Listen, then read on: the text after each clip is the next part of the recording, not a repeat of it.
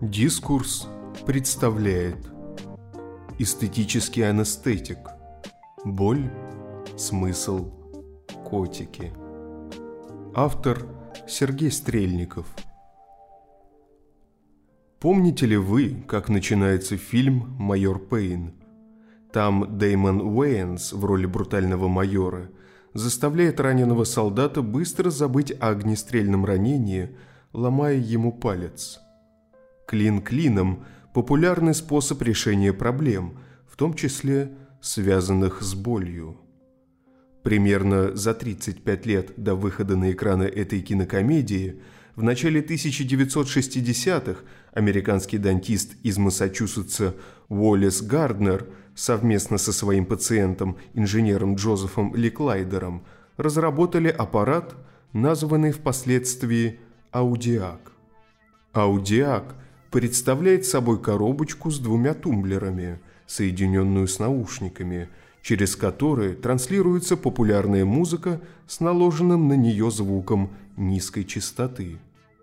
Пациент, ощущая боль, поворачивает ручки прибора, усиливая громкость музыки или уровень белого шума, и тем самым осуществляет аудиоанестезию. Принцип действия аудиака строится на том, что прослушивание низкочастотных звуков блокирует передачу болевого импульса от рецепторов в мозг. В качестве проводников как звука, так и боли выступают те же самые группы нервов. Аудиак играет роль аналогичную роли советских радиоглушилок, забивавших канал вещания зарубежных голосов.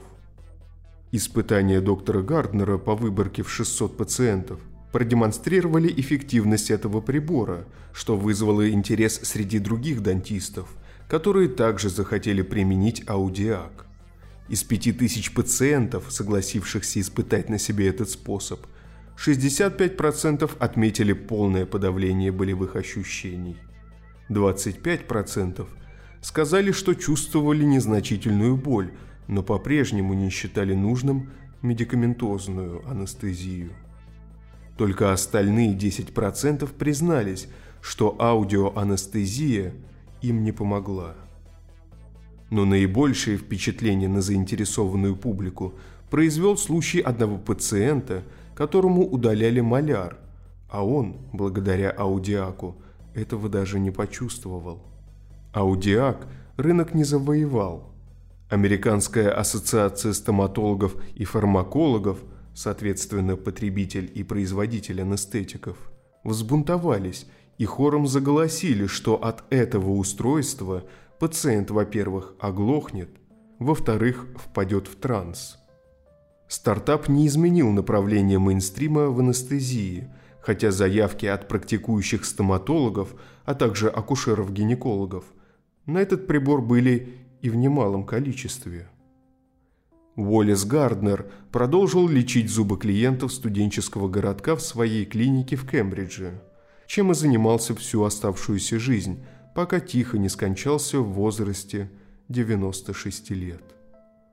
Некоторые его клиенты говорят, что еще в 2008 дело производства у них в регистратуре было организовано посредством блокнотика и пишущей машинки – но при этом безусловный профессионализм и душевность доктора также не остались ими незамеченными. Круг клиентов был относительно постоянен, что и объясняло отсутствие вывески и каких-либо указателей. А вот Джозеф Ликлайдер в октябре 1962 года стал главой отдела в DARPA, разработавший ARPANET – прообраз интернета. Во многом те принципы, на которых сейчас построены взаимодействие человека и компьютера, а также людей в компьютерных сетях, это его заслуга и его предвосхищение. Недаром Лик, как его звали друзья, вошел в зал славы интернета. В изданиях на русском языке аудиак практически не упоминается. Но вот американские исследователи аудиак единогласно увязывают с другим изобретением – аудиоплеером и его преемниками. При этом учитывается даже не столько технические последствия, сколько отражение культурно-исторического контекста. Уже маршал Маклюин в работе 1966 года «Понимание медиа» упоминает аудиак при описании степени вовлечения зрителя в некое средство массовой коммуникации, а книгу Маклюина на русский перевели только в 2003 году. Прочие тексты, где аудиак мог упоминаться, не переведены до сих пор. А в учебниках для стоматологов способ аудиоанестезии описывается лишь в общих чертах. Джордж Прочник в книге «В погоне за тишиной. Услышать смысл в шумном мире» 2010 года прямо ассоциирует аудиак с более поздним изобретением – плеером Walkman – Прочник обращает внимание, что реклама плеера фирмы Sony 1979 года использует слоган «Музыка всегда с тобой». Покупатели были весьма рады тому, что музыка дала им возможность отгородиться от ужасных звуков современного города. Волкман впервые дал городскому человеку мгновенную возможность создать личное пространство и обрести некую свободу от шума, даже если он физически – продолжает находиться в городе. Ассоциация с аудиаком более чем прозрачная. Вам не перестают сверлить зубы, но ваши уши уже заняты и вы не чувствуете этого. Логически продолжает эту мысль Брэд Робертсон в статье «Релаксирующий даб. Становление культа айпода» 2011 года. Он сравнивает аудиак с айподом, тем более что провести связь между Стивом Джобсом и Джозефом Ликлайдером куда проще в силу высокой концентрации американской IT-тусовки в те годы, а также того, что Джобс был знаком с некоторыми работами Ликлайдера. Парадоксально, но Робинсон связывает коммерческий успех iPod с терактами 11 сентября. В Америке, да и во всем мире, появился запрос на ту самую анестезию от шока, вызванного терактами. iPod предоставлял такую возможность, и она, как ни странно, сработала более эффективно и носила более персонализированный характер, нежели чем тонны антидепрессантов, продажи которых после терактов подскочили в несколько раз. Далее, сквозь цепочку рассуждений о терапевтическом подходе к проблемам, о необходимости их преодоления, о популярной психологии и кризисе традиционной религии – Робертсон приходит к выводу о том, что iPod потому смог сформировать вокруг себя особый культ, потому как посредством звуковой завесы дал успокоение. То, чего не могла дать уже традиционная религия. От себя добавим, что этот культ переметнулся и на все остальные устройства от Apple. Но что если в условиях современного мира, наполненного стрессами, страхом и ужасом, Человеку требуется не только снимать боль от каких-либо моментально возникающих стрессов, но также перманентную, экзистенциальную боль. И если такая потребность есть, то что выступает анестетиком? Вся история человеческой цивилизации – это поиск цели существования человека с последующим в ней разочарованием. Был в античности культ героя – но эта цель исчезла с исчезновением античного уклада. Был в средневековье культ святого, но эта цель исчезла с секурилизацией. Был в период Возрождения культ гармоничного человека, цель исчезла, когда стало понятно, что это недостижимый идеал, а люди по природе своей очень негармоничны.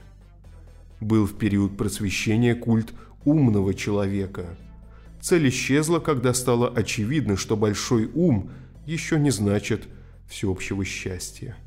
Был в период нового и новейшего времени культ специалиста-профессионала. Цель исчезла, когда стало понятно, что это, во-первых, приводит к дроблению общественных связей и формированию массы, которой легко манипулировать. Во-вторых, волатильность рынков может легко обесценить знания – раньше считавшиеся высокоценными. В качестве отблеска этого культа сейчас иногда всплывает в виде понятия «эффективный человек», как по мне, до безумия бесчеловечный термин. На стремлении стать таким плодятся всевозможные тренинги, люди начинают массово употреблять наотропы и истязают себя тайм-менеджментом.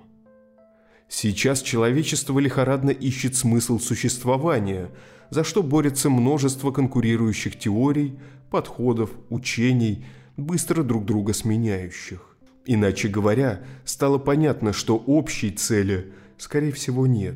Только вот мириться с этим пока еще очень сложно. Человеку нужна анестезия. Что может играть роль такой анестезии? Вероятно, наблюдение некого сходного опыта, который показывает, что и с утратой цели можно жить не хуже, а лучше. Что, собственно, цель можно и не ставить. Что, несмотря на утрату цели, тебя примут таким, какой ты есть, и будут даже любить. Чей опыт подходит на такую роль лучше всего? Вы уже догадались, я думаю. Да, это котики. Действительно, котики являются прекрасной иллюстрацией того, как утрата ими первоначальной утилитарной цели ловить мышей не то чтобы не противоречит твоему существованию, но даже делает его более комфортным, чем раньше. Некоторые отмечают, что культ кошек в интернете своими масштабами сравним с древнеегипетским и добавим с культом вышеупомянутой продукции яблочной компании – это действительно поклонение, уже хотя бы в силу того, что именно кошки дают нам то самое успокоение, анестезию от экзистенциальной боли, вызванной осознанием утраты цели существования. Даже утратив цель, можно жить, и жить неплохо. Вот какой пример дают нам котики. Да, ты уже не ловишь мышей, ну и что? Тебя все равно любят и считают красивым, эстетичным. А нравится нам, как правило, то, в чем мы узнаем себя. Достаточно вспомнить древнегреческий миф о нарциссе. В пользу того, что котики имеют комплексное анестетическое действие, говорит то, что они воздействуют на спектр чувств – осязание, обоняние, зрение и слух. В общем, котики выступают этаким «an-aesthetic-anesthetic» от более экзистенциального кризиса современности. Так что, когда вы в следующий раз поймаете себя на мысли, что разглядываете котиков в соцсетях, не вините себя за прокрастинацию. Может, вам просто больно? Автор Сергей Стрельников Озвучил Николай Носачевский.